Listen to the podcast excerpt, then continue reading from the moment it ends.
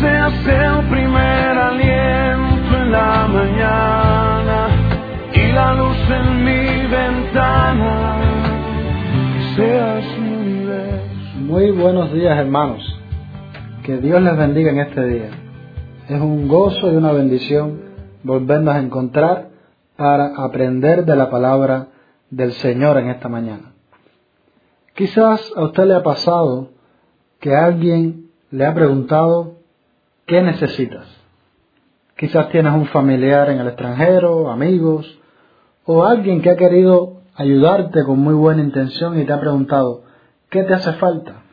¿Qué necesitas? ¿Qué quieres que te dé o que te traiga? Y cuando estamos en esta situación, a veces no sabemos ni qué pedir, ¿no es verdad?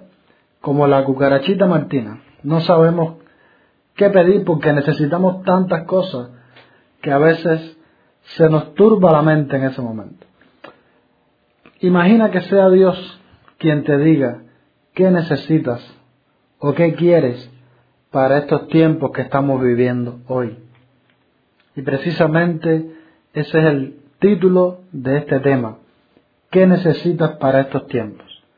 Probablemente la mayoría necesite cosas materiales, probablemente necesitamos salud, probablemente usted necesita tantas cosas, aseo, comida, dólares americanos, no sé cuántas cosas necesitamos hoy en día, sobre todo los cubanos.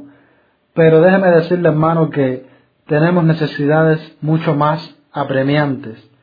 Hay necesidades que tú y yo probablemente no le damos tanto valor, pero si las ponemos en primer lugar, lo demás Dios lo proveerá. Entonces, quiero que vayamos al libro de Hebreos, Hebreos capítulo 10, versos 35 y 36. Hebreos 10, 35 y 36 dice así, No perdáis pues vuestra confianza, que tiene grande galardón, porque os es necesaria la paciencia para que habiendo hecho la voluntad de Dios, obtengáis la promesa. ¿Qué necesitas para estos tiempos?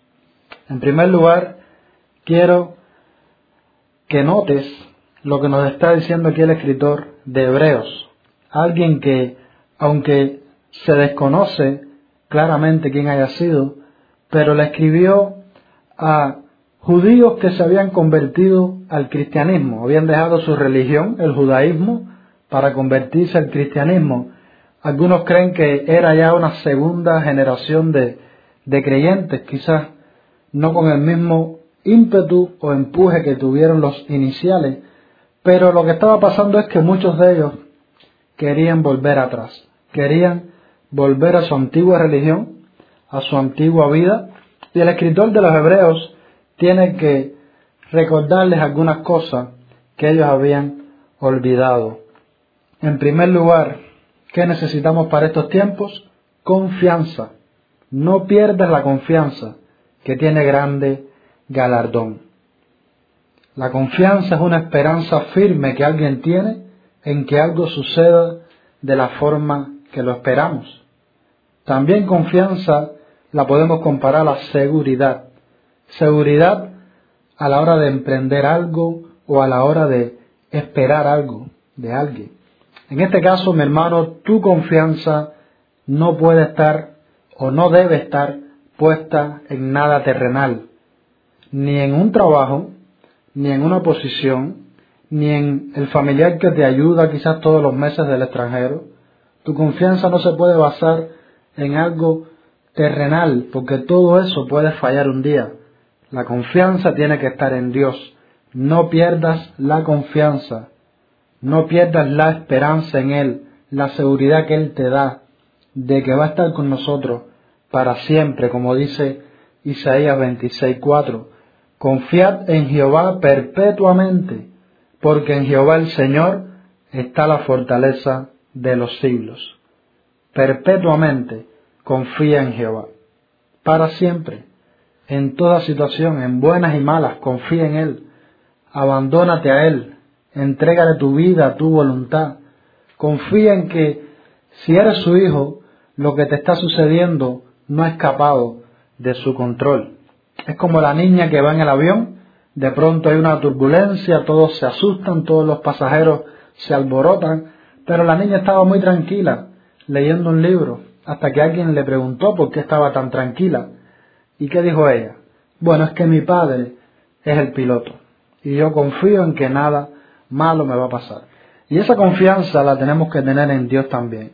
Es bienaventurada la persona que confía en Jehová. Y tú y yo estamos llamados a confiar. No pierdas la confianza porque tiene un galardón, un premio. Si has puesto en Dios tu confianza, tienes el galardón de la vida eterna. Pero si confías en Dios para las situaciones terrenales y cotidianas, también hay un galardón, hay una salida, hay un resultado a esa confianza. En segundo lugar, dice el verso 36, es necesario la paciencia. Lo segundo que necesitamos, paciencia. Cuán difícil es esperar. De hecho, la palabra paciencia significa sufrir. Se sufre cuando se está esperando algo. Sufrimos cuando estamos esperando un diagnóstico médico. Se sufre cuando ves que no llega la respuesta a tu oración. Se sufre cuando ves que el tiempo pasa y quizás Dios no ha cumplido las promesas que te dio. Sufrimos de muchas maneras al esperar. Dice Santiago 5:11, He aquí, tenemos por bienaventurados a los que sufren, en este caso los pacientes. Habéis oído de la paciencia de Job y habéis visto el fin del Señor, que el Señor es muy misericordioso y compasivo. Job, sabemos lo que pasó, lo perdió todo, pero él fue paciente, él confió en Dios y al final Dios le restituye al doble todo lo que él tenía. Debemos ser pacientes, hermano. Paciente. Aún Dios no te ha contestado. Sigue esperando. Sigue confiando.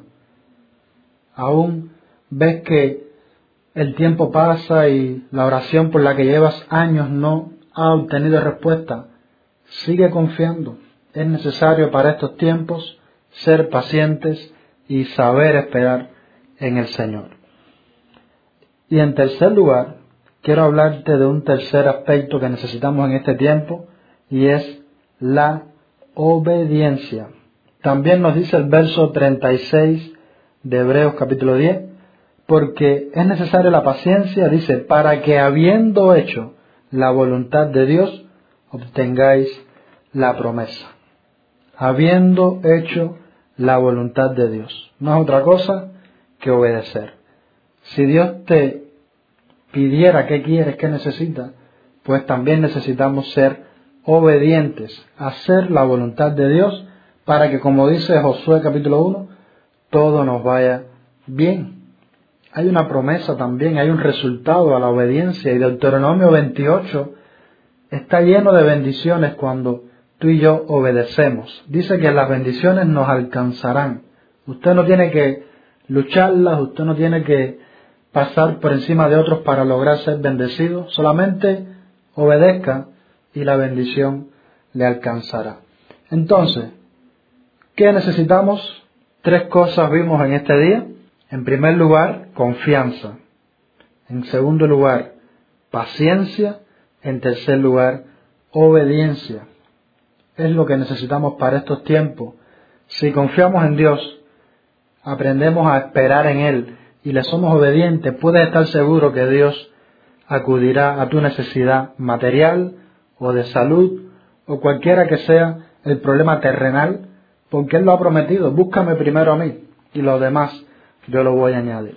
Así que pongamos en orden nuestras prioridades, aprendamos a pedir lo que realmente necesitamos para estos tiempos. Qué bendición la palabra del Señor que nos alienta, que nos enseña, que nos alimenta, que en este día su bendición continúe contigo y aprendamos a confiar, a ser pacientes y ser obedientes. Que Dios te bendiga.